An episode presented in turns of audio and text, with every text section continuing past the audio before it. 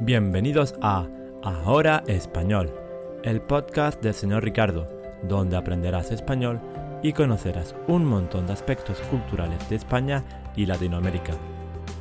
Logueate en la web del señor Ricardo www.senorricardo.es y podrás obtener una hoja de trabajo con la transcripción y ejercicios.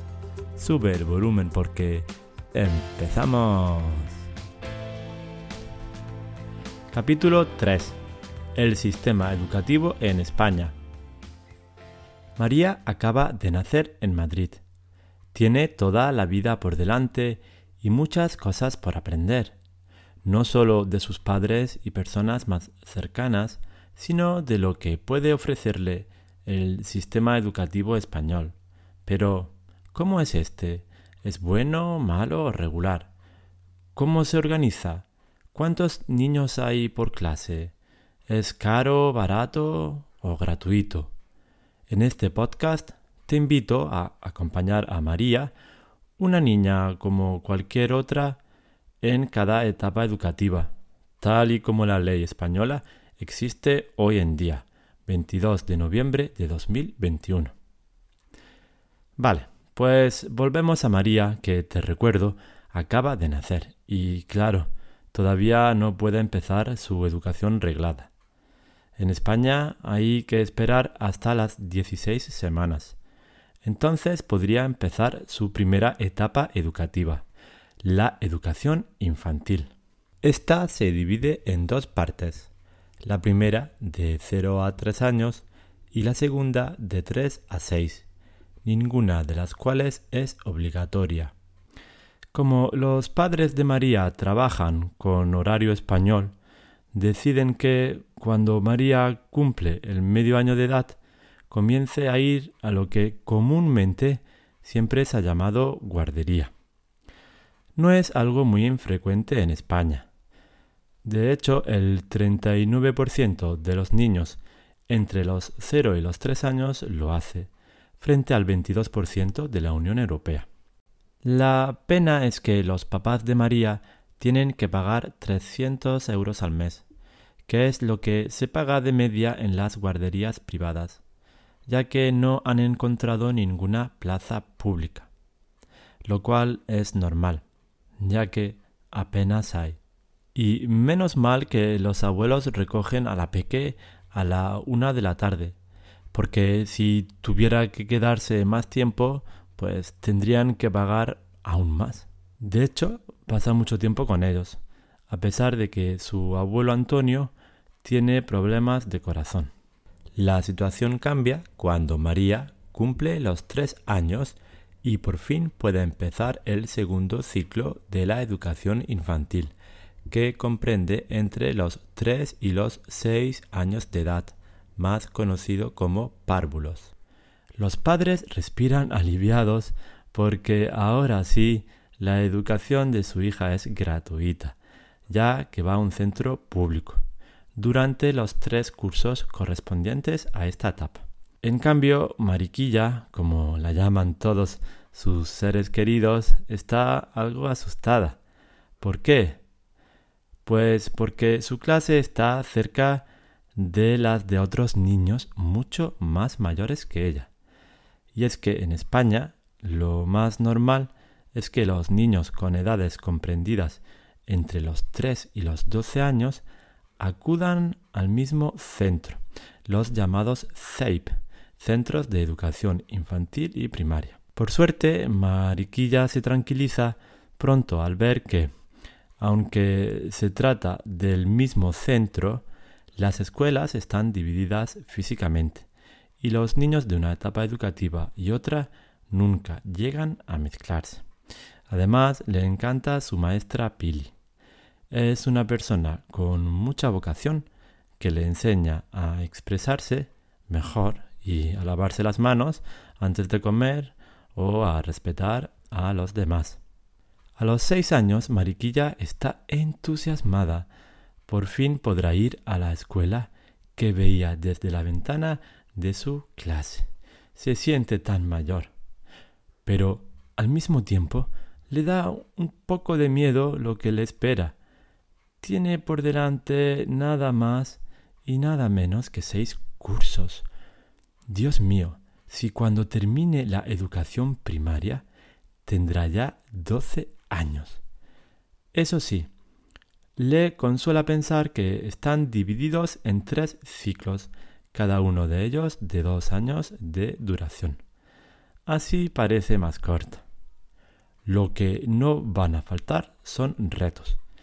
El primero de ellos es acostumbrarse a llenar las mochilas de libros y recordar los días que tiene cada asignatura.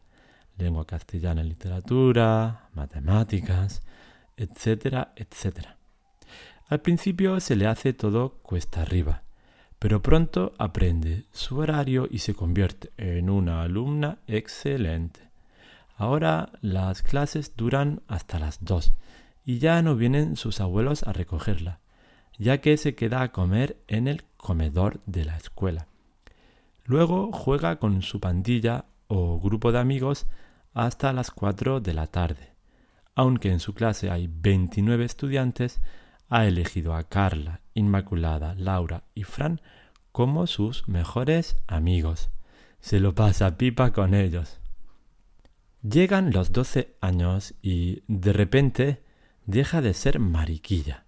Ahora quiere que la llamen Mary, porque así su nombre suena más sofisticado y maduro.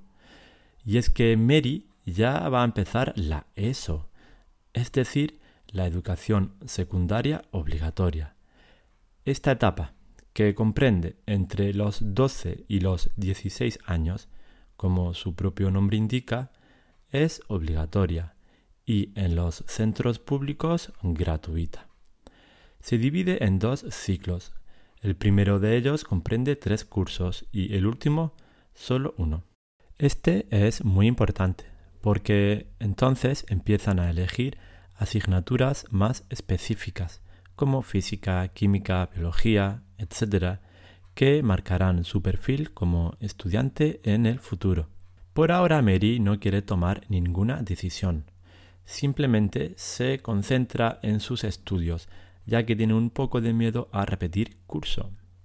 Y es que en España hasta el 9% de los estudiantes del primer ciclo de la ESO sufre este trago, lo que nos convierte en el país con más repetidores de Europa. De hecho, su colega Fran no pasa de segundo a tercero porque le quedan tres asignaturas. Si es que está hecho un buen pieza, todo el día en la calle. Por suerte, Mary sigue con buen pie y llega al cuarto curso de la ESO con un mogollón de sobresalientes. Como materias optativas, finalmente se decide por la química y la biología, porque poco a poco le va picando el gusanillo de estudiar medicina. Por esta razón lo tiene muy claro. Su formación tiene que continuar con el bachillerato. Hay otras alternativas, entre ellas la formación profesional de grado medio. Sin embargo, en España muy pocos estudiantes eligen esta opción, ya que los aleja de la universidad, que es el sueño y deseo tanto de los jóvenes como de sus padres, pues hasta hace poco tiempo quien iba a la universidad tenía trabajo asegurado. Pero me temo que eso era en otros tiempos. Ya te contaré cómo anda el tema del trabajo en España en otro podcast. Volviendo a Mary y sus amigos, solo Fran se decide por la formación profesional, con la especialización de cocina y gastronomía. Mientras, Mary cursa el bachillerato de ciencias y tecnología, Carla el de humanidades, Inma el de ciencias sociales y Laura el de arte. La pandilla se divide. Y por fin llega el gran momento. Como ya sabes, María lleva desde que tenía medio año inmersa en el sistema educativo español y ahora tiene que demostrar todo lo que ha aprendido.